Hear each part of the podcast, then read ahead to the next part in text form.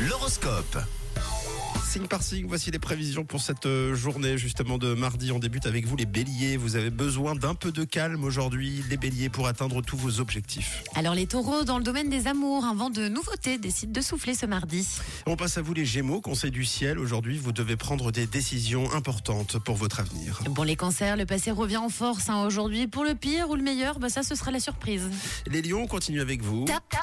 Et oui, vous êtes le signe top de la journée. Si vous êtes lancé dans des recherches, la chance sera de votre côté, de quoi passer finalement une excellente journée. Bravo les lions. Pour les vierges, c'est une journée remplie de pièges. hein. Soyez prudents aujourd'hui. Ok.